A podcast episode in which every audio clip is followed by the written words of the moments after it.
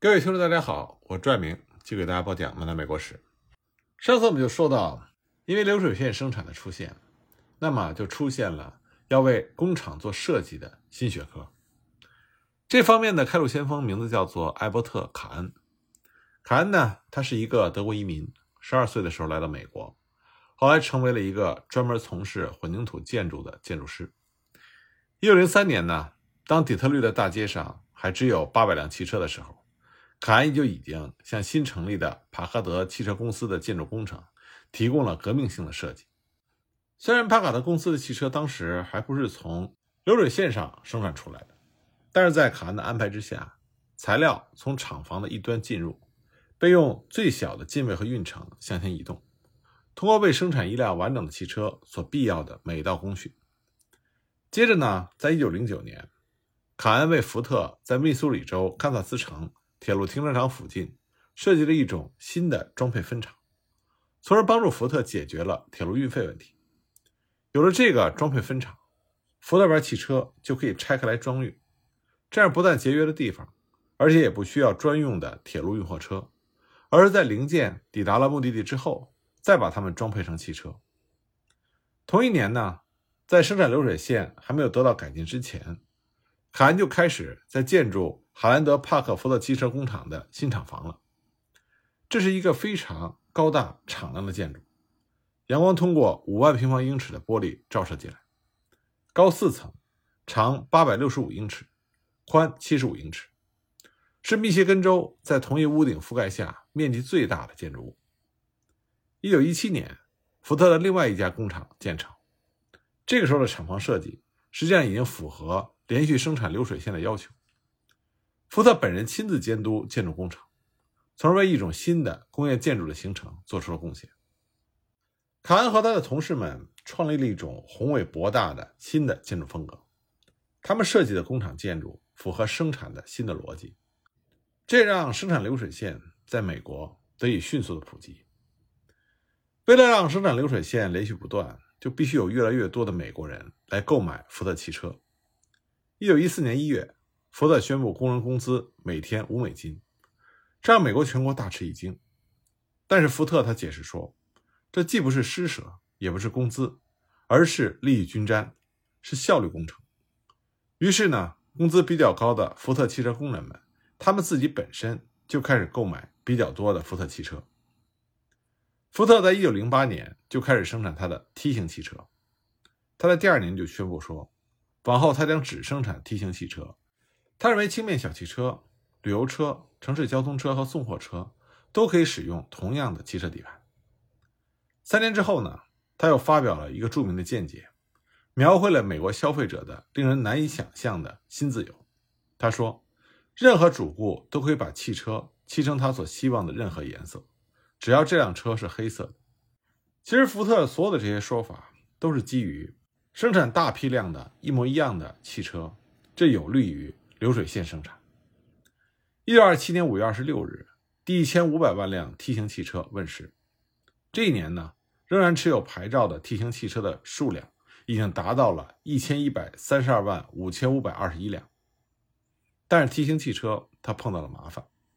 因为到了一九二零年，由于福特在把汽车大众化、普及化方面和在制造几乎可以拥有使用的价格便宜的汽车方面所取得的成就。这就造成了一个广大的旧车市场，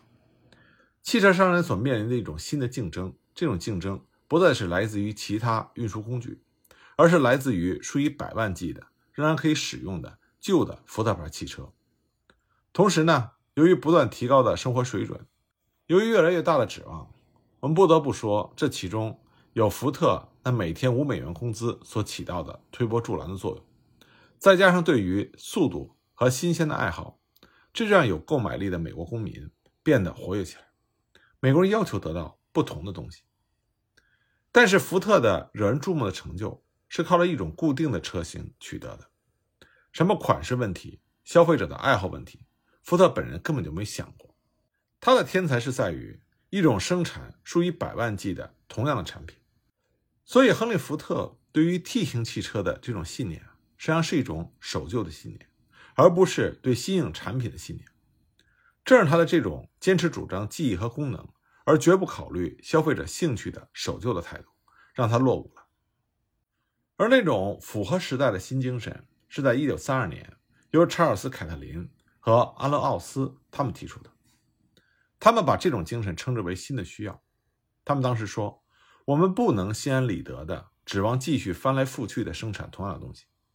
保证稳定可靠的进行生产的最简单的办法，就是要不断的改进产品。新产品市场的弹性是无限的。研究工作的根本目的之一是要鼓励一种健康的不满足。”而实现这种新的理想的人，名字叫做小阿尔弗雷德·斯隆。他把生产的重点从制造者转移到了购买者身上。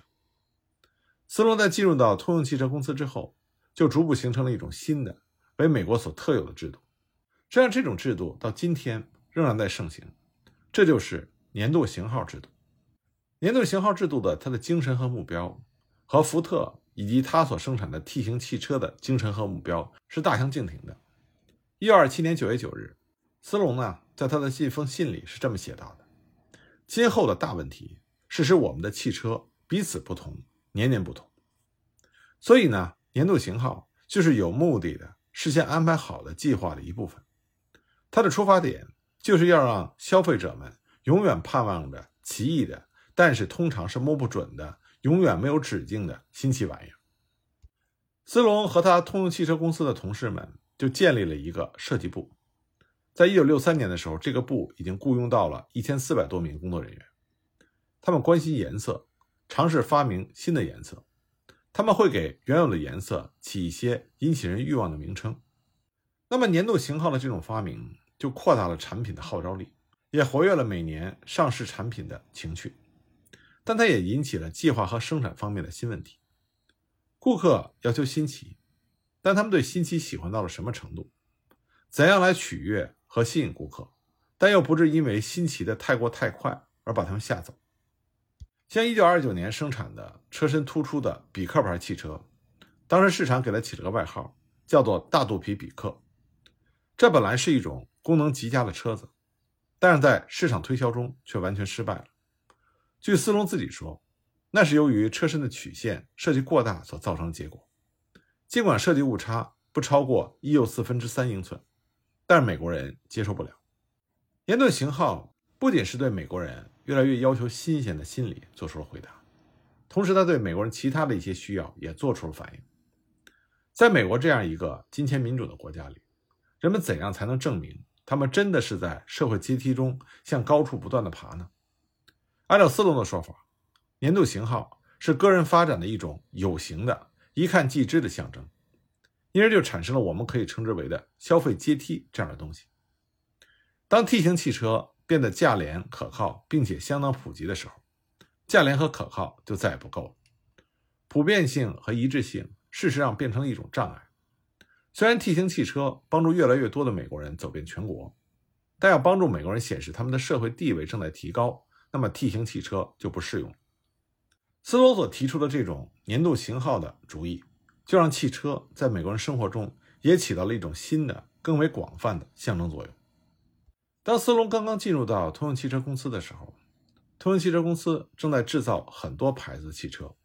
销售市场混乱重叠。那么斯隆就决定要弄清楚通用汽车公司生产的每一种牌子汽车的销售情况，他要为每一种消费群体。都要设计单独的汽车，他要让不同牌子的汽车之间出现明显的差价，然而这种差价又不能太大，要给消费者留出足够的升级的希望。那么这种消费阶梯式的设计就开始支配通用汽车公司的生产计划。斯隆着手制定了六种不同的价格幅度表，价格幅度从四百五十美金到六百美金，直到两千五百美金至三千五百美金不等。然后呢？他就按照不同的价格来设计汽车。斯隆的想法就是，要同价格比自己低的汽车在质量上进行竞争，要同价码比自己高的汽车在价格上进行竞争。为了达到这个目的呢，斯隆就发展了一种新型的工业组织，把一个大公司分成一些半独立的部门，彼此之间不时的进行竞争。从目的上来说，斯隆和福特同样是明确的。但是斯隆给自己提出的生产问题，要比福特的生产问题更为复杂，需要另外一种广泛而空前的合作技巧。斯隆瞄准了他所谓的大众阶级市场，他非常明白，美国经济的未来不仅仅是在于提供机器去做之前从未做过的事情，因为美国人永远会要求得到稍微好一点的、稍微多一点吸引力的、稍微新一点的机器去做已经在做的事情。所以，美国经济的发展必须要依靠更新仍然可以使用的东西。这种需要在美国生活的本身中，在日益扩大的财富中，在个人的变化无常中，在界限不清的社会阶级中，都是根深蒂固的。美国人总是为了更新的东西，在消费阶梯上攀爬。波斯隆后来说，正是因为福特在价廉耐用、可靠的汽车需要这方面取得了空前的成就，才迫使他。设想了这种新的制度。斯隆的原话是这么讲的：“他说，一九二一年，福特牌汽车在数量上占整个小汽车和卡车市场的百分之六十左右，而雪佛兰汽车只占百分之四。福特几乎完全占领了廉价市场，因此和他进行正面竞争，无疑就是自杀。要想用他的方法来夺取他的销路，如果没有美国国家的那种财力，谁也想象不出要有多少资本。”才能承受得起这笔损失，所以，我们设想的战略是把它的最有利地位看作是一个价格等级问题，我们就从另外一端下手，并用这个办法在有利可图的基础上打开了雪佛兰汽车的销路。在其后的年代里，随着消费者爱好的升级，通用汽车公司的新策略也就和美国历史的进程紧密的协调起来。那么，斯隆所设计出来的年度型号。和随之而来的消费阶梯，就给美国设计了一种看得到的、普遍的等级差别。从这一点来说，他们比美国以往的任何做法都有过之而无不及。但是从长远来看，随着年度型号扩大到了美国整个经济，它实际上就变成了新奇事物的敌人，因为美国人开始怀疑起新事物的新的性质。到了上个世纪后期。新型号汽车的所谓新，已经包括一些微不足道的细节，比如说前灯的设计、雨刷的设计等等。每年都要设计出明显不同于过去的各种不同的汽车来。那些注重时尚的设计师和富于想象力的生产工程师们，不管他们多么的心灵手巧，也会穷于应付。